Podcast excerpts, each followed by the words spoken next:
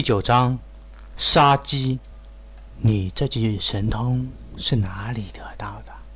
嫦娥仍然是面色冰冷，望着敖烈。西海，敖烈深深的叹了口气，说道：“回仙子的话，小龙在西海借到过这种神通，只是小龙属性为火，所以才选了这句神通。”不知道有什么问题吗？除掉这具神通，你还发现了什么？嫦娥继续询问道，目光冰冷，好像是要穿透敖烈的灵魂一样。敖烈甚至感觉到自己周身好像有一股神识在身边游走。他双目望去，识海中一阵迷茫，咣，一声轻响。将敖烈从迷茫中震动过来，心中骇然，背后顿时生出冷汗来。一个机灵之后，顿时说道：“没有，没有发现什么，是吗？”嫦娥好像是已经相信了敖烈一样，又叹了口气。再看的时候，嫦娥已经消失的无影无踪了。若不是空气中的一阵香风，恐怕众人还不会想起嫦娥刚刚来过这里。嫦娥，她怎么来了？小家伙，你身上有什么东西吸引她吗？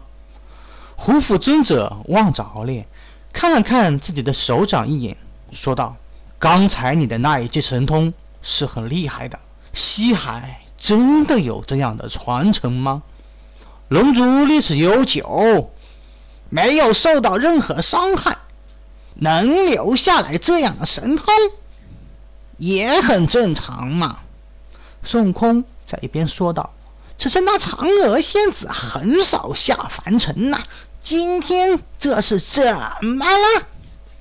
不说了，两位，敖烈先告辞了。敖烈想了想，转身就走。大圣，怎么感觉这小子身上有些秘密？你发现没有？五府尊者望着豪烈的背影说道：“在这个地方居然能动手，真是想不到啊！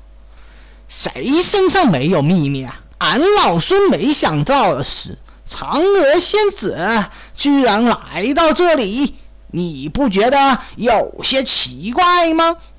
孙悟空不屑地说道，他双目开合之间。金光直射斗牛，上至九霄，下至九幽，瞬间都在他的监视之中。很快就摇摇头，他居然没有发现嫦娥的身影。嫦娥此来，肯定是与那望舒有关。敖烈一边飞行，一边想着嫦娥来的含义。若是不出意外的话，嫦娥和那望舒两人之间啊，肯定有问题。想到望舒法力如此高强，却是做了阴愁界水神的干女儿，躲在这个鸟不生蛋的地方，里面没有故事是不可能的。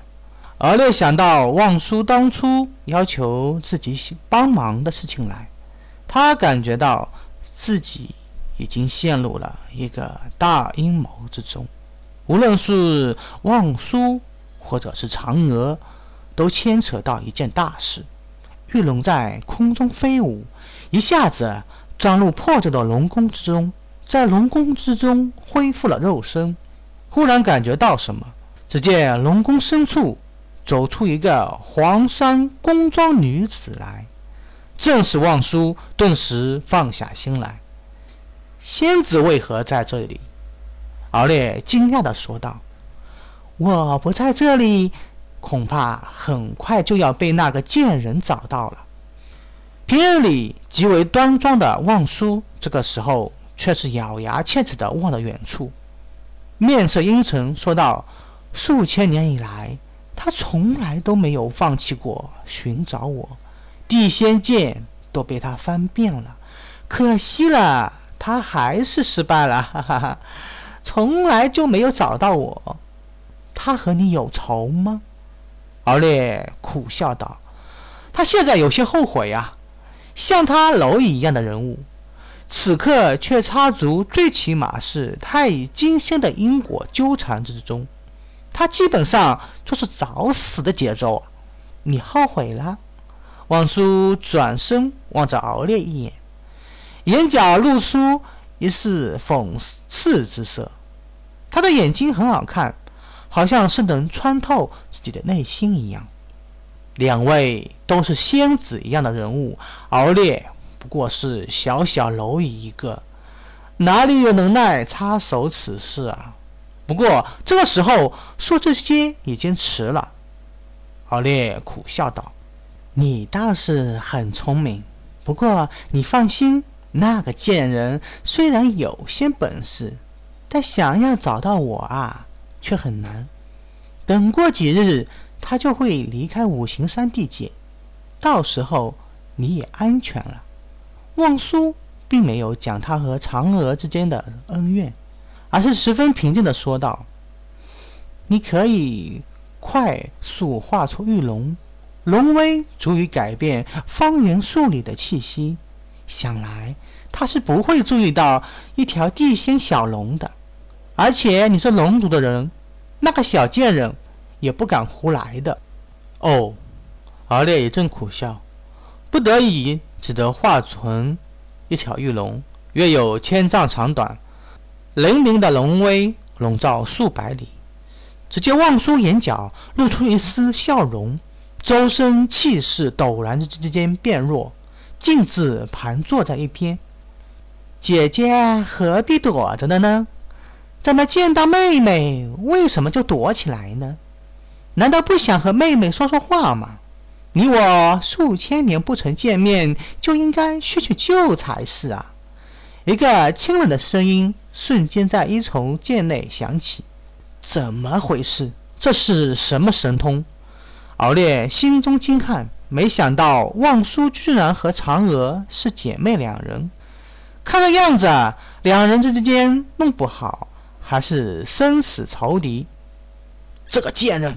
居然采用了千里收魂、魔音所到之处，只要能搜查到我一丝的气息，就能找到我的位置。望舒面色阴沉，说道：“数千年不见，这个贱人居然学会了这么多的神通。姐姐，你将妖帝神通传给了一条小泥鳅，不会是因为妖帝驾崩之后？”你身边缺乏仰慕之人，看上了这条小泥鳅吧？那小子生的倒是很不错，可惜了，皮囊虽然不错，修为却不行。嫦娥的声音再次传来，敖烈身形颤抖。这个嫦娥的形象和传说中的绝对不同啊！他睁开巨大的龙眼，看了望舒一眼。只见望舒身形颤抖，双目中杀机闪烁，显然是听了十分的生气，或者是因为嫦娥实力很强大的缘故。虽然很愤怒，却是没有发声。不好，嫦娥来了！敖烈忽然感觉到嫦娥的声音越来越近，顿时有些担心了。不用担心，这里是龙宫，好歹是天庭赐令的之所。你也是西海龙王三太子，若是……真的在龙宫动手杀了你，就算他法力再怎么高强，也会被龙族惦记上。这种打脸的行为，天庭也不会护佑他的。望叔忽然看见什么，面色阴沉，说道：“这个贱人怎么有那件卧室？